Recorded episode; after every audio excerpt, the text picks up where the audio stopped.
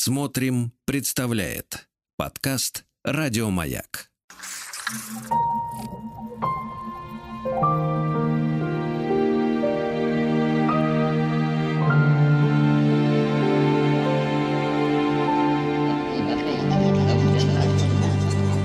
Объектив 22.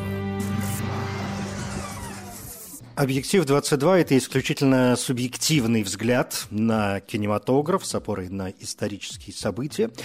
Сегодняшняя серия не будет исключением, так что доброго вечера. Если хотите, я Евгений Стаховский, на календаре у меня 14 марта, и среди прочих событий, которые в этот день происходили в разные годы с разными людьми в разных странах, я решил обратиться вот к чему. Говорят, что именно 14 марта 1839 года, выступая перед коллегами, Джон Гершель впервые произнес слово «фотография». Ну, может быть, не произнес само слово впервые, но, по крайней мере, использовал в научном смысле этот термин, который сохранился у нас и по сию пору. Я для начала с удовольствием напомню, что Джон Фредерик Уильям Гершель – это английский химик, математик, астроном, физик, изобретатель, короче, полимат – как называют людей, которые преуспели в разных э, областях э, наук. Кроме того, Гершель был э, фотографом-экспериментатором и популяризатором э, науки трудно переоценить его вклад в жизнь человечества. Так что, во-первых, с удовольствием вспомню Джона Гершеля, а во-вторых, почему бы, правда, не поговорить сегодня о фотографиях, точнее, не вспомнить фильмы, которые так или иначе посвящены фотографии и фотографам. И, как обычно, в самом начале я должен сделать какое-то вот отступление и заметить, что, конечно, фотографы или фотографии присутствуют в огромном количестве фильмов, но, конечно, не все выдающиеся. А во-вторых, не везде фотографы или фотографии играют какую-то прям супер значимую роль. Они где-то походя могут появляться и, в общем, не очень сильно, может быть, даже влиять, хотя иногда влиять на происходящее в кино. Тем не менее, некоторый список я для себя составил. Как всегда, это фильмы, которые я и сам люблю, и которые, в общем, конечно, рекомендую посмотреть, если вы их э, не видели. Я с удивлением обнаружил, что в этом, в этом моем списке сегодняшнем нет фильмов совсем старых. И, конечно, первое вообще, что вспоминается, когда мы говорим о фильмах, о фотографии, о фотографах, это, конечно, фотоувеличение Микеланджело Антониони. Это, может быть, главная картина, так или иначе, связанная с фотографией. Это фильм 1966 года, который сделан по мотивам рассказа Хулио Картасара «Слюни дьявола, а Картасар написал «Слюни дьявола» в свою очередь, посмотрев фильм Альфреда Хичкока «Окно во двор». И, кстати, «Окно во двор», раз уж я его вспомнил, тоже запросто может оказаться в этом э, списке. Один из лучших фильмов э, Хичкока, в котором, как мы знаем, герой Джеймса Стюарта, профессиональный фотограф, он э, вынужден находиться в течение некоторого времени в своей квартире, на протяжении там, полутора каких-то месяцев. И единственное, по большому счету, его такое развлечение – это смотреть э, в окно, а дома он, потому что он болеет, у него нога в гипсе, его навещает сиделка, его навещает его подруга, которая играет э, Грейс Келли, и у него э, окно в его спальне э, выходит во двор, на улице тепло, окна открыты, и в какой-то момент, как мы знаем, э, наш герой вдруг начинает думать, что вот где-то здесь произошло э, убийство. Конечно, в фильме Хичкока не одна сюжетная линия, там все, как, как это обычно бывает, Э, разветвляется, и это «Окно во двор» — это, конечно, один из лучших, как я уже сказал, фильмов Хичкока. Более того, он совершенно выдающийся еще и тем, что, э, по крайней мере, это не часто происходило в кинематографе там, середины века, тем более в большом кинематографе. У Хичкока это тоже периодически случается. Это замкнутое пространство, собственно, веревка хичкоковская, и вот «Окно во двор» — это два главных таких момента, где, в общем, все действие происходит в таком замкнутом пространстве, причем с, по большому счету, ограниченным числом персонажей. Так что отметим окно во двор и вернемся к фотоувеличению. Это первый англоязычный фильм итальянца Микеланджело Антониони. Это фильм, который получил золотую пальмовую ветвь на Канском кинофестивале. Фильм, который был номинирован на премию «Оскар» за режиссуру и сценарий. Я не уверен, что надо пересказывать сюжет, тем более, что, в общем, это притча и с э, сюжетом, а, ну, это как-то бесчеловечно, знаете, пытаться пересказывать сюжет э, фотоувеличения, как, может быть, и других э, картин, в данном случае Антониони. Короче, главный герой этой картины, он э, фотограф, он делал снимки для альбома художественных фотографий, и проведя ночь в ночлежке, он опаздывает на фотосессию с моделью Верой Лендерф, Берушкой фон Ляндорф, немецкой аристократкой, моделью, актрисой, мы, мы ее знаем сегодня. Он спешит в свою студию и позже опаздывает э, на фотосессию, которую он должен сделать с другими моделями. Ему в какой-то момент становится скучно, он э, уходит, оставив э, у себя дома там все это в каком-то абсолютном беспорядке. И прогуливаясь по парку, фотограф Томас фотографирует двух влюбленных. И женщина в ярости из-за того, что ее фотографируют, начинает э, преследовать Томаса, требует э, от него пленку, пытается забрать у него камеру, он отказывается, э, фотографирует ее они расстаются, в какой-то момент она возвращается, но уже навещает его в студии, просит отдать ему, отдать ей пленку, она флиртует э, с Томасом, в общем, всячески с ним заигрывает. Он отдает ей пленку, но другую, она, в свою очередь, оставляет ему чужой номер э, телефона. Томас э, хочет узнать, что же там такое произошло. И вот здесь происходит некоторый поворот, о котором, если вы не смотрели фильм, я не уверен, что мне нужно о нем говорить. Если смотрели, вы, конечно, помните, что это за поворот. Но окей, на этом дело не заканчивается. И, в общем, это известный факт, даже для тех, кто не смотрел фотоувеличение. Он делает серьезное как раз увеличение снимка и э, видит, как э, вот эта его героиня обеспокоенно смотрит куда-то в сторону, где находится третье лицо, прячущееся за деревьями, и это лицо с э, пистолетом, лицо вооруженное. Ну и дальше, в общем, там все это продолжает развиваться. Дэвид Хэммингс играет фотографа Томаса, прекрасно абсолютно совершенно. Джейн играет Ванесса Редгрейв. А, дама Ванесса Редгрейв абсолютно бесподобна. Танцы, которые она там устраивает, мне кажется, заложили основу, во-первых, многих клубных танцев того времени, а во-вторых, все это вернулось где-то в нулевых. И девчонки и мальчишки, может быть, многие сами того не подозревая, вполне себе имитировали вот этот танец, который устраивает Ванесса Редгрейв в этом фильме. Кроме того, там появляется Джейн Биркин, в общем, еще одно чудо. И небольшие роли в этом фильме сыграли разные реальные товарищи, которые были известны в середине 60-х годов. И, например, там есть камео группы The Yardbirds – или, например, Джимми Пейдж э, там играет на гитаре. Ну, в общем, много всяких разных моментов. Короче, если вы вдруг, ну, по какой-то причине, которую я не могу себе объяснить, не смотрели фотоувеличение, в общем, вы жили зря до этого момента абсолютно однозначно.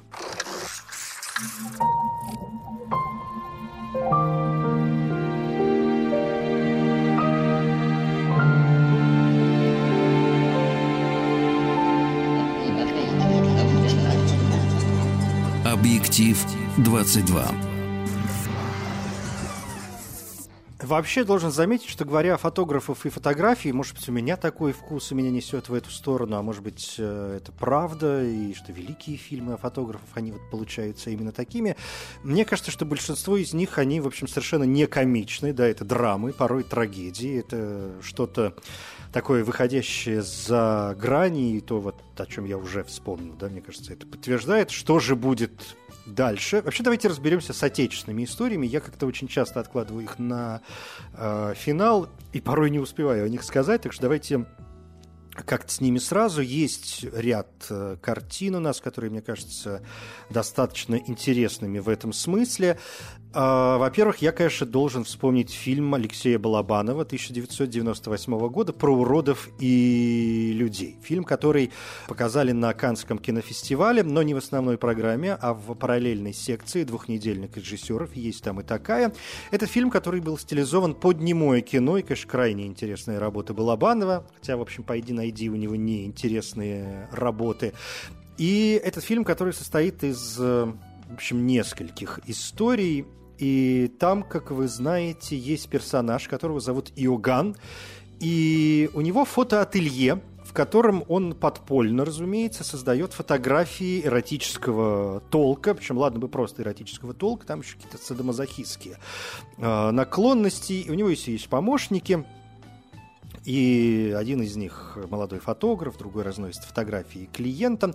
Там, как я уже сказал, несколько историй, не все они вроде как связаны с конкретно фотографом, хотя, конечно, все переплетается, но так или иначе. Так что про уродов и людей смело в нашу коллекцию, так же, как и еще один фильм отечественный, который я очень люблю, он называется «Жестокость». Это картина 2007 года Марины Любаковой, в общем, малоизвестного Э, режиссера. Там еще Анна Бегунова, не слишком известная актриса, как мне кажется, по крайней мере, в кино. Она появлялась в сериалах, но уже позже. В сериалах типа «Кухни», вот, вот этой серии «Отель Леон», вот этой вот огромной кухонной сериальной вселенной.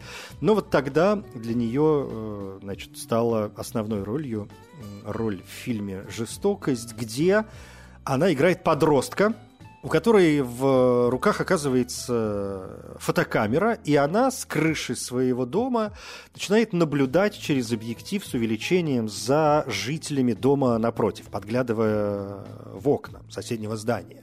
И в какой-то момент в ее объектив фотоаппарата попадает э, сцена, разыгрывающаяся между женщиной и ее соседом, который живет в этом же доме, но он э, женат. И э, вот эта девочка Вика, она понимает, что у нее есть, конечно, нужны деньги.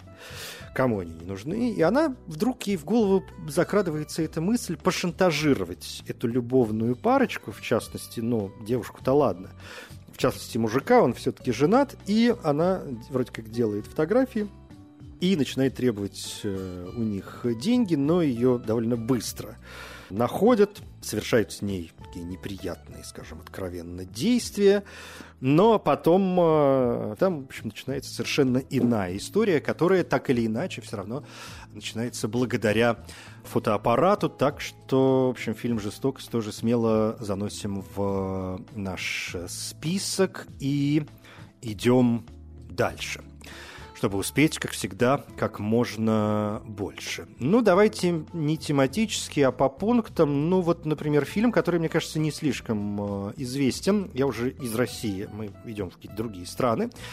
Фильм, который называется «Сальвадор». Это фильм Оливера Стоуна 1986 года, фильм о гражданской войне в Сальвадоре и о том, как о ней рассказывает э, журналист – которого играет Джеймс Вудс. Он не просто журналист, он, как вы понимаете, фотожурналист с очень богатым опытом, он, в общем, знаменит, у него очень серьезные достижения, но он злоупотребляет как бы это сказать аккуратно, психоактивными веществами. Кроме того, он довольно высокомерный товарищ, что, конечно, портит его репутацию. И в какой-то момент он практически оказывается безработным. Э, его бросает жена, забирает ребенка. Ну, в общем, как обычно бывает, знаете, вот на человека сваливаются все 33 несчастья. Это вот тот самый э, случай. И э, он отправляется в итоге в Сальвадор, где он начинает наблюдать за происходящими там политическими потрясениями он прибывает в Сальвадор, его просят о встрече с генералом.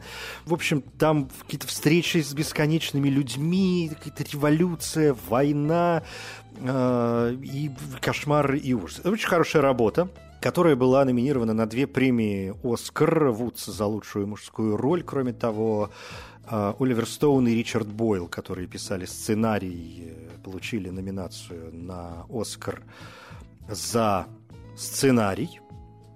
Фильм не был популярным в прокате, и по сию пору, как я уже сказал, мне кажется, он не сильно знаменит, даже несмотря на то, что Оливер Стоун там с 1986 года значительно вырос в ну, по части собственной знаменитости, и, в общем, тогда он был еще не совсем, скажем, великим режиссером, сегодня уже однозначно он великий режиссер, поэтому, обращаясь э, к его творчеству, совершенно необходимо посмотреть эту картину. А Ричард Бойл, который писал сценарий, он ведь сам работал военным э, фотографом. Когда ему было 23 года, в 1965 году он э, отправился во Вьетнам на войну. И там работал в составе группы из 20 фотографов. Не все, надо сказать, выжили, по крайней мере, не все дожили до того момента, когда случилась премьера этого фильма. Но Бойл, тем не менее, вот э, остался среди живых, и он позже работал военным фотографом еще в разных других горячих точках по всему миру. Были сделаны две версии сценария этого фильма. Одна более мягкая, такая более лайтовая, которую отдали э, в ЦРУ для того, чтобы, ну, все-таки мы говорим о серьезных вещах, и там наверняка могли быть сведения, которые составляли государственную тайну, и э, вот эту более мягкую версию отдали в ЦРУ, а по более жесткой параллельно стали снимать фильм. Но увидев уже отснятый материал, продюсеры потребовали убрать из картины более получаса наиболее политически неоднозначных сцен, особенно касающихся как раз деятельности ЦРУ в Сальвадоре. Так что вот, Оливер Стоун, 1986 год. А если мы говорим о гражданских войнах и вообще вот о горячих точках, я бы вспомнил здесь и еще картину под названием «Фотограф из э, э, Маунтхаузена». Это испанская картина 2018 года. Фильм, который снял, а точнее говоря, сняла, снял режиссер, сняла режиссер Мар э, Таргарона. Это картина, которая рассказывает о, о фотографе, который после сражения в республиканской армии во время гражданской войны в Испании бежал в, во Францию. Там он попал в плен к немцам, ну, мы знаем, да, что война гражданская Испании, это конец 30-х годов, потом начинается Вторая мировая. Он попадает в плен к немцам, и его отправляют в концлагерь Маутхаузен, который был расположен в Австрии, и, конечно, постепенно расширялся, создавая вокруг себя своеобразные подлагеря. И Маутхаузен как раз известен тем, что там проживало больше всего испанцев во время Второй мировой войны, более 7 тысяч человек. А, Испания вы знаете, во Второй мировой войне не участвовала, ну, потому что было как бы не до того, после, собственно, гражданской войны, когда полстраны разнесли, как бы вообще в чем тут, кому тут и в чем участвовать, собственно говоря. Но, тем не менее, короче, герой попадает в плен к немцам, в лагерь Маутхаузен, там он начинает работать фотографом, и э, начинает работать с людьми, которых привозят в этот э, концлагерь и он использует свою работу в фотолаборатории, чтобы скрывать негативы. Ну, то есть он начинает фиксировать жизнь, происходящую в концлагере, понимаете? И, конечно, он не может делать это в открытую, а ему нужно создать фотографии, которые бы доказывали преступления, которые совершались в концлагере э, во время войны, чтобы предоставить это каким-то образом, чтобы даже если он погибнет, в общем, может быть, кто-нибудь когда-нибудь найдет эти пленки, найдет эти фотографии, увидит, что происходило на самом деле. А, Марио Кассас в главной роли, очень рекомендует картину. Мне кажется, очень хороший фильм, так что вот Опять же, испанские работы, мне кажется, испанский кинематограф не очень, за исключением там парочки сегодняшних режиссеров, известен во всем мире, по крайней мере, в России, так что для расширения собственных горизонтов очень даже пригодится.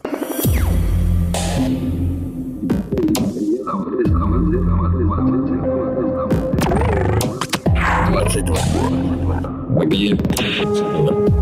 Объект 22. Объект 22. 22. Объект 22. На маяке.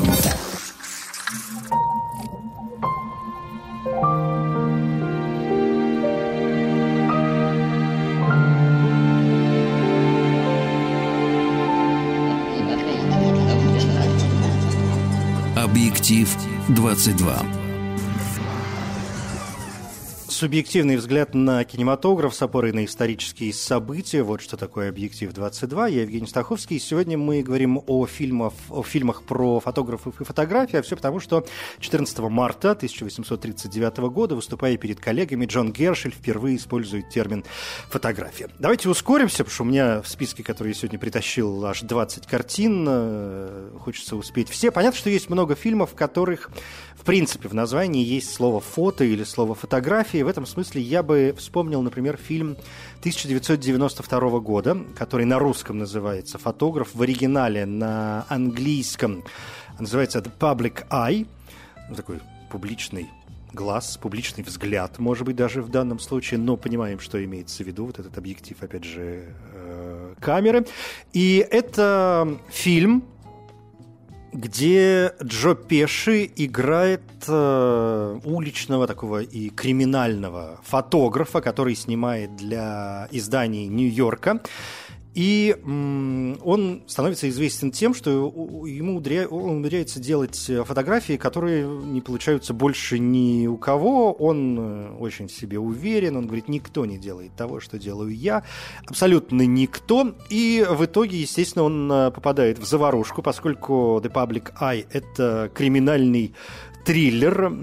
Говард Франклин его снимал. Джо Пеши взялся за эту роль как раз после оскароносной своей роли в фильме «Славные парни». И это была попытка извлечь выгоду тогда из его популярности для того, чтобы вот просто из хорошего актера сделать, его с, э, сделать из него большую такую настоящую звезду. Конечно, здесь не без любовных историй, поскольку он э, встречает в какой-то момент э, вдову, ее играет Барбара Херши, и она владеет модным ночным клубом. Там начинается ситуация, связанная с ее покойным мужем, и она нанимает этого фотографа для того, чтобы тот, ну, проследил, если хотите, если сказать аккуратно, за неким человеком. Он вроде как э, соглашается ей помочь, конечно, начинает постепенно в нее влюбляться, и, в общем, дальше начинается опять кое-какая заварушка. Помимо Джо Пэши и Барбары Херши, в этом фильме м- заняты Макс Брукс и Стэнли Тучи. Не знаю, насколько широко известен Брукс, но уж Стэнли Тучи совершенно все точно помнят. Так что вот а, эту картину под названием «Фотограф», как мне кажется, не слишком известную, 92 -го года посмотреть стоит. Так же, как и фильм «Фотограф» 1998 года. На английском это «Пекер». В данном случае это просто имя главного героя. И это тот прекрасный случай, когда наконец-то есть комедия, да, не только какие-то ужасы, криминалы и всякие прочие кошмары. Это комедия, которую снял Джон Уотерс. Э, действие там происходит в Балтиморе, как и во всех комедиях э, Джона Уотерса. И фильм рассказывает о восхождении к славе и, в общем, некоторому богатству начинающего фотографа. Его играет Эдвард Ферланг, человек, который больше всего, как ни крути, известен тем, что в 13 лет он сыграл э, Джона Коннора в фильме Джеймса Кэмерона «Терминатор 2. Судный день», вот того славного мальчугана. В общем, на этом, казалось бы, его карьера началась как-то и, и закончилась. Но вот нет, есть фильм «Пекер», где он э, снимается там. В этом фильме еще Кристина Ричи, Мэри Кей Плейс, э, Бесс Армстронг. Не могу сказать, что это супер популярное кино, но почему бы не обратить на него внимание, по крайней мере, по части развлечения, не все же к, ко всему высокоинтеллектуальному. Если, опять же, вспоминать фильмы, где слово «фотография», по крайней мере, в русском переводе есть в названии, то э, я бы вспомнил фильм, который называется «Фото за час». В оригинале там тоже есть слово «фото», «one hour фото», ну, то есть мы понимаем, да, что речь идет вот о том скоростном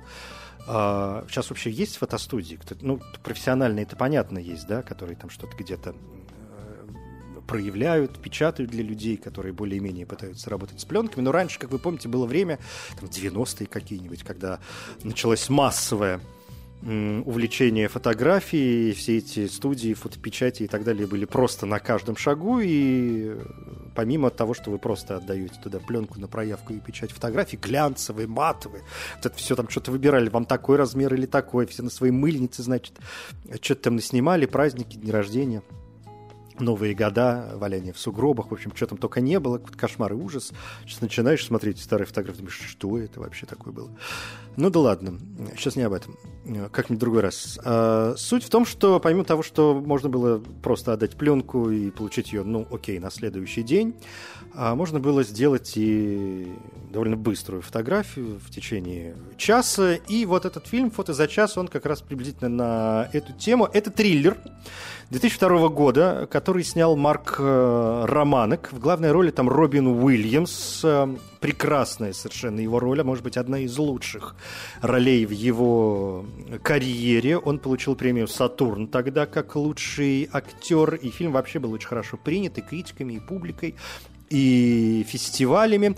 Э, суть фильма в том, что Робин Уильямс играет эм, ну, как бы не столько фотографа, сколько как раз человека, который работает в э, фотосалоне. Фото... Он работает фототехником, фотооператором. А, Причем в ателье не в таком отдельном крупном, а просто в такой практически будочке, которая расположена в крупном э, магазине. Он довольно одинокий, у него нет друзей, у него нет личной жизни. Он э, увлечен своей работой, к которой очень серьезно относится. Он считает ее очень важной, и понятно, что к нему ходят постоянные клиенты, среди которых есть э, семья, которой он постепенно начинает становиться одержим.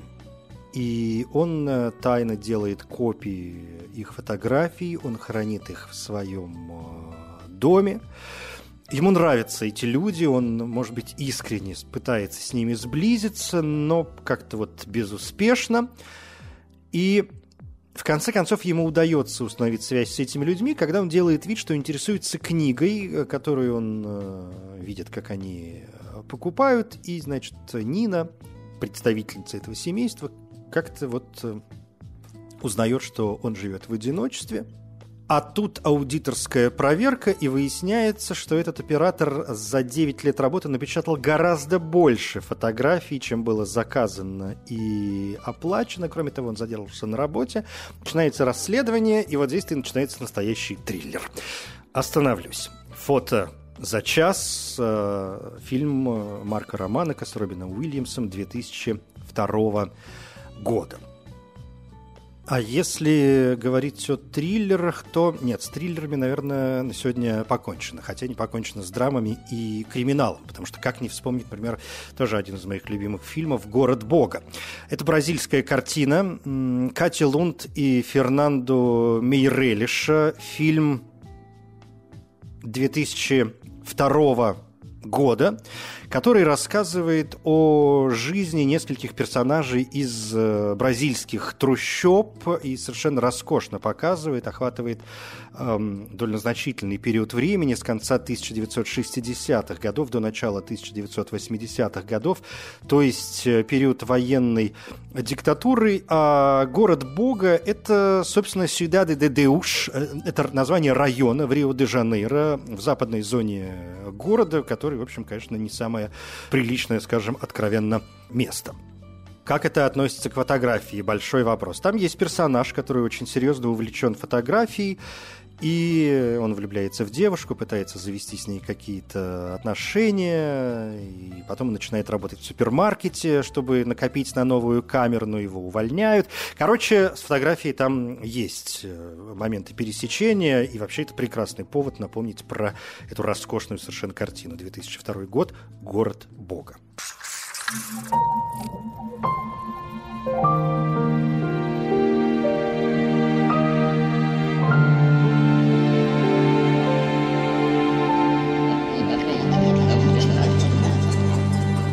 Объектив 22.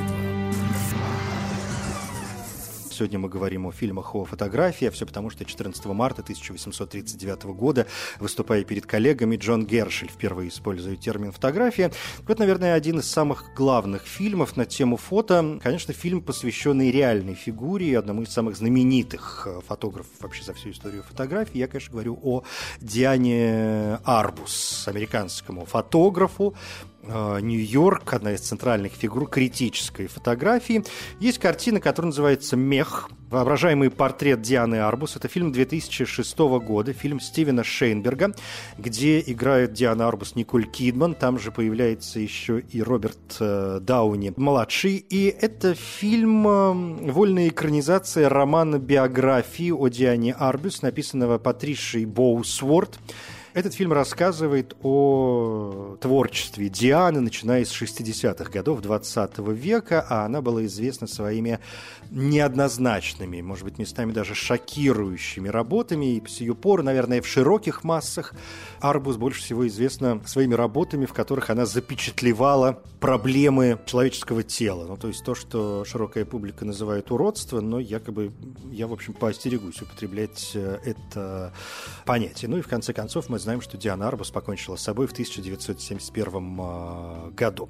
Это не, еще раз скажу, это не совсем уж биография, это все-таки драма, в первую очередь, которую, конечно, стоит посмотреть э, не только любителям фото, и не только поклонникам таланта Дианы Арбус. Там довольно хорошая съемка и э, прекрасная актерская игра Николь Кидман и Роберта Дауни младшего. Что до женщин фотографии, не могу не вспомнить э, прекрасную шведскую работу, совместная шведская, датско-германская работа, там еще Финляндия, Норвегия, короче, такая северная Европа. Это фильм 2008 года, который называется «Незабываемые моменты». И он относит нас в старину фотографии. Вот в самом начале я сказал, что сегодня у меня в списке нет каких-то старых работ, но есть работы, э, посвященные старине, и вот как раз «Незабываемые моменты» — это одна из таких работ. Ян Троэль снял картину о Швеции начала 20 века, где значит, девушка живет с мужчиной, она замужем, а, а мужчина, он такой не самый приятный человек, он вымещает на жене и детях свое там, периодически возникающее недовольство жизнью. И жизнь вот этой Марии тоже, в общем, не сахар, и она изменяется, эта жизнь, когда эта девушка вдруг в благотворительной лотерее выигрывает э, довольно странную, по крайней мере, не широко известную для того времени вещь. Она выигрывает фотоаппарат, и она начинает увлекаться фотографией, и открывает для себя совершенно другой мир, мир за пределами домашних бесконечных э, проблем. И в конце концов к ней даже начинают обращаться горожане, которые просят ее сделать снимки, и, выясняется, что у нее настоящий фотографический талант. Незабываемые моменты 2008 год. Цветы Харрисона это фильм 2000 года, хотя в русском переводе он, по-моему, называется «Спасти Харрисона». Это фильм Эли Шураки. Фильм, в котором играет Энди Макдауэлл, Элиас Катес, Брэндон Глисон, как всегда совершенно прекрасный, Бр... Эндриан Броуди, Мари Трентиньян, э, Джерард Батлер, э, Дэвид э, Стрейтейрн, роскошный актерский состав. И этот фильм рассказывает о фотокорреспонденте, который едет с последним заданием в Югославию в 1991 году, то есть уже в распадающуюся Югославию во время войны за независимость. И там он предположительно погибает в результате обрушения здания, и его жена едет туда, чтобы его найти, полагая, что вот он все-таки еще жив, где-то там находится, надо его найти, спасти и все такое прочее. И она прибывает значит, на, на место событий и становится свидетелем тех, э, в общем, местами чудовищных событий, которые тогда там э, происходили. Спасти Харрисона. 2000 год. Э, Или Широки. «Прелестное дитя».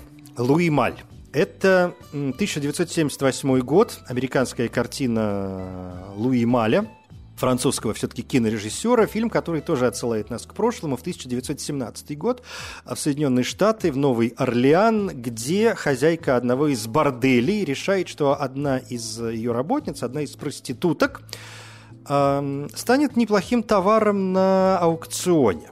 А этой девочке 12 лет – чем это закончится, узнаете, посмотрев первый американский фильм Луи Мали. До этого он снимал как раз только во Франции. Но там есть фотограф, который приходит в этот бордель для того, чтобы э, фотографировать проституток, и в основном как раз вот эту Хэтти.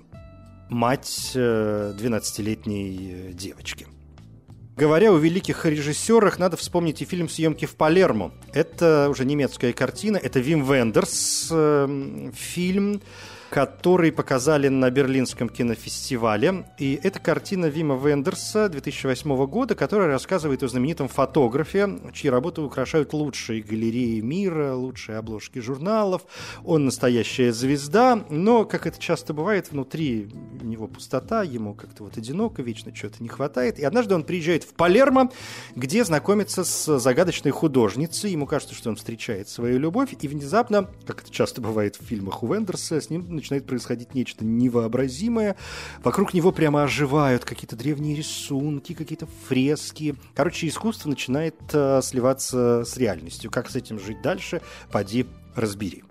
И здесь я вынужден поставить точку, времени больше нет, хотя вспомню еще фильм «Клуб безбашенных» 2010 года, лишь успеваю произнести его название. Это «Объект-22», я Евгений Стаховский, спасибо. Еще больше подкастов «Маяка» насмотрим.